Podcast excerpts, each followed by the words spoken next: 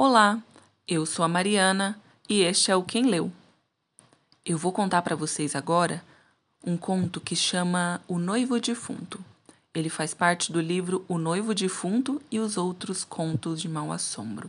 Ele foi organizado pelo Marco Aurélio e publicado pela editora Nova Alexandria.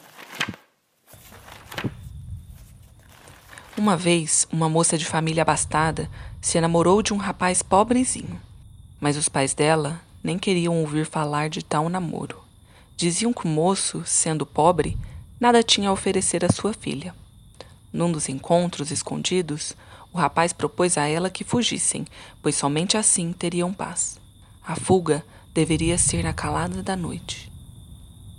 Na data combinada, a moça ouviu batidas na janela.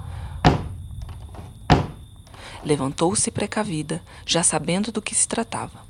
Após se cumprimentarem, saíram andando pela estrada iluminada pela lua cheia. Ao depois de muito andarem, a moça reclamou que estavam muito cansada, e o rapaz se ofereceu para levá-la nas costas. Ao tocá-lo, ela sentiu um arrepio na espinha e perguntou: O que houve, amor? Que você está tão gelado?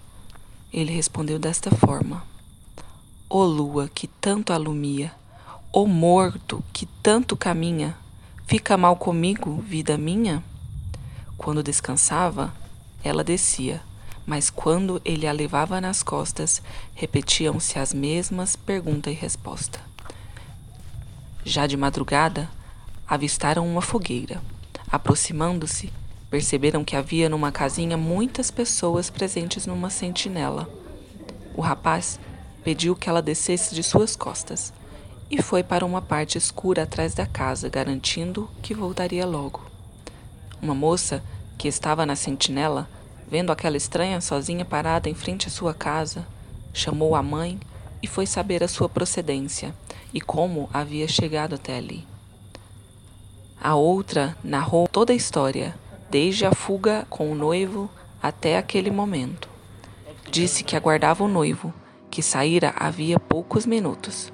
A velha, neste momento, teve um susto enorme, mas, recompondo-se, chamou para dentro e apontou o caixão onde o defunto, que era o seu filho, estava sendo velado. Responda, minha filha, é este o rapaz que você está esperando? Ao certificar que o seu noivo e o defunto eram o mesmo, a moça desmaiou. Quando recobrou os sentidos, soube que o seu amado tinha morrido de uma queda do cavalo. Mas como ele havia feito um trato com ela, não deixou de cumpri-lo, mesmo depois de morto. Dizem que a moça ficou morando com aquela família e muito tempo depois acabou casando com o irmão do falecido.